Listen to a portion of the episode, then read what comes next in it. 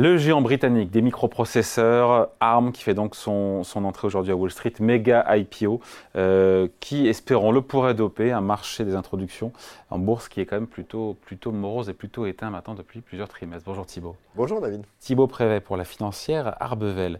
Euh, c'est vrai que le contexte est peu porteur, c'est un euphémisme.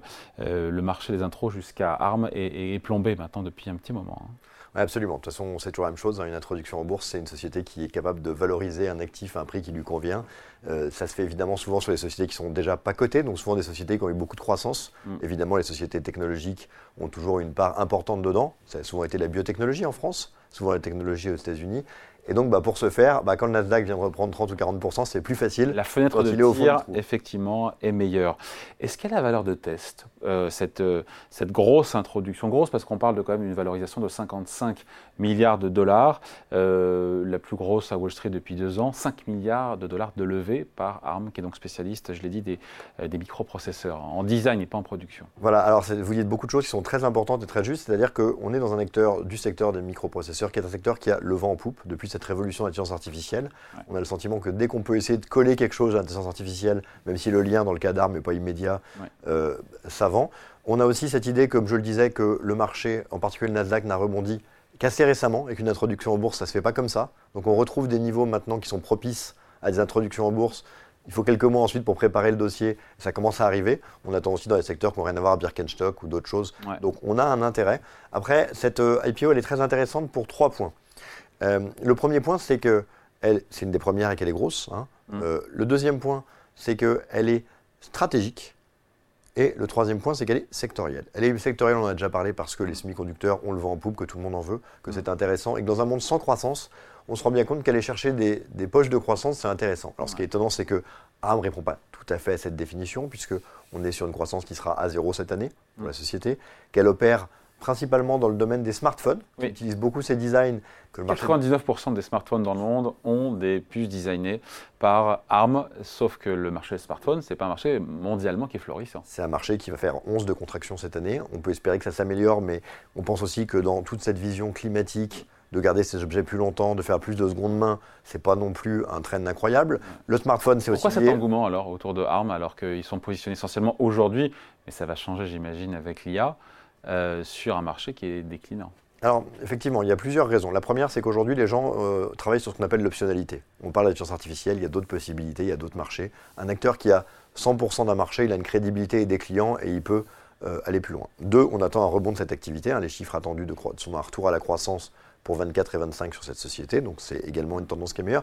Puis le troisième point, il faut le comprendre, il y a une particularité dans cette euh, IPO que vous ne retrouverez pas chez Birkenstock ou dans d'autres, c'est les investisseurs qui sont derrière. Les investisseurs qui sont derrière. Pourquoi? Parce que c'est On a un pack d'investisseurs, pardon, mais les clients ont, réservé enfin des bouts, de, des bouts du capital, des actions. On parle d'Alphabet, on parle d'Apple, d'NVIDIA, et j'en oublie.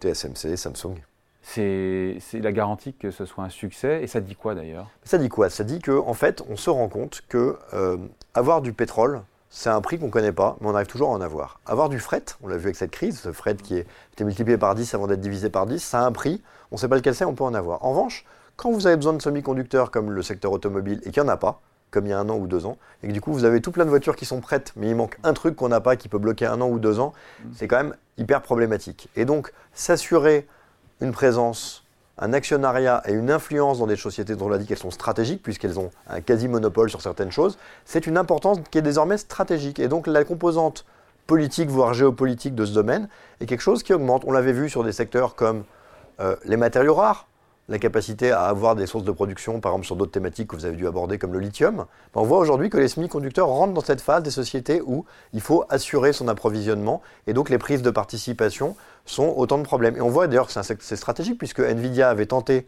de mettre la main sur euh, la société ARM et s'était heurté euh, aux problématiques de concurrence justement euh, britannique. Donc cette notion que le Apple, TSMC cherche pas forcément la performance boursière qui, vu le montant qu'ils vont mettre, ne va pas changer grand-chose, mais de l'influence. De l'influence. Est un élément qui est extrêmement important et qui est, pour le coup, probablement beaucoup moins reproductible pour d'autres IPO qui n'ont pas toujours cette connotation.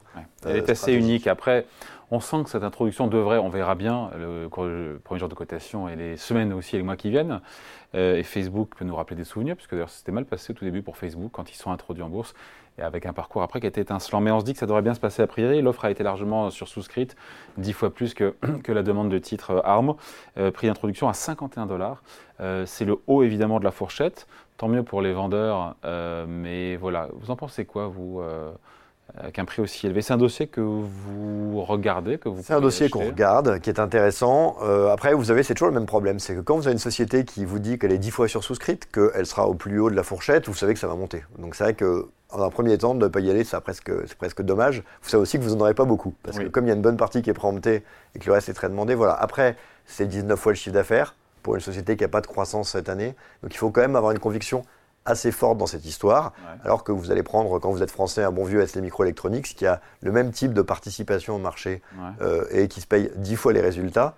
Bah, vous avez d'autres opportunités. Mais c'est vrai que le secteur des SMI en général est un secteur qui est ultra intéressant, qui est un secteur qui garde une croissance dans un monde qui a du mal à en trouver. Et ça, c'est toujours quelque chose qui est extrêmement attrayant. Et on voit bien que toute cette thématique, elle est simple. Dans un monde où vous avez une natalité qui s'effondre, je rappelle hein, que sur deux ans, dans les pays du G20, c'est encore 5% de baisse de la natalité, eh bien, euh, vous avez besoin de trouver des choses qui croissent dans un monde qui ne croit pas pour pouvoir vous faire des bénéfices. Mm. Et donc tout ce qui va être lié à l'intelligence artificielle ou à la digitalisation sont quand même des pistes intéressantes dans ce cadre-là. Je doute que vous n'y allez pas. ARM, c'est pas un truc qu'on a acheté à la financière Arbevel. Si, on peut regarder, mais vous savez que financière Arbevel a une partie importante de le spectre qui est sur la partie euh, européenne. Donc naturellement, on regarde, on va travailler dessus, mais ça sera sur une part euh, euh, plus limitée de ce qu'on fait. En revanche, ce qu'on sait, c'est financière Arbevel, c'est que on a plébiscité depuis une dizaine d'années. C'est aussi vrai en France de manière extrêmement vertueuse avec les BPI, c'est vrai aux États-Unis, le private equity. Avec cette idée depuis 2008 que ne pas avoir de valorisation, c'est intéressant. On se rend maintenant compte quand même que la bourse, c'est important parce que si toutes ces sociétés qui grossissent veulent un jour sortir et passer l'étape d'après, il faut que la bourse soit efficace, qu'on puisse accueillir ces sociétés ou qu'il y ait des gens pour les racheter.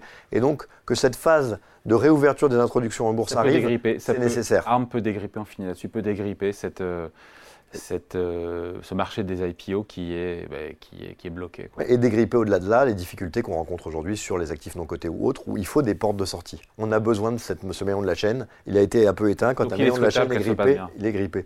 C'est très probable qu'il se passe bien. Il faut que ça soit un peu plus dans la durée. Vous le disiez avec l'exemple de Facebook qui a été assez catastrophique pour une société qui, a, démarrage. qui a absolument cartonné ensuite. Euh, ça donne, il faut quand même beaucoup pour euh, réussir à casser un démarrage qui est négatif. Je rappelle que Facebook avait des objectifs de chiffre d'affaires à 5 ans qui ont finalement été leur résultat net 5 ans après. Donc si Facebook a bien marché, c'est pas parce que le démarrage était fort, c'est parce que l'opérationnel a été très au-dessus. Un bon démarrage, une introduction, c'est des clients contents, des gens qui ont des plus-values, ça va dans le bon sens. N'oublions pas que de toute façon, c'est un titre qui pourra peut-être revenir de manière plus lourde sur le marché, puisque SoftBank, propriétaire qui était également euh, sur Alibaba, euh, n'en lâche que 10%. Donc on aura probablement une histoire qui durera. Et puis il y aura la suite, effectivement, vous l'avez dit, il y a Birkenstock qui est sur les rangs pour euh, faire une introduction en bourse aux États-Unis, tout comme la plateforme de livraison à domicile. Instacart aussi qui est dans les tuyaux. Merci beaucoup. Explication point de vue signé Thibaut Prébet, directeur général adjoint de la financière Arbevel. Merci. Merci à vous.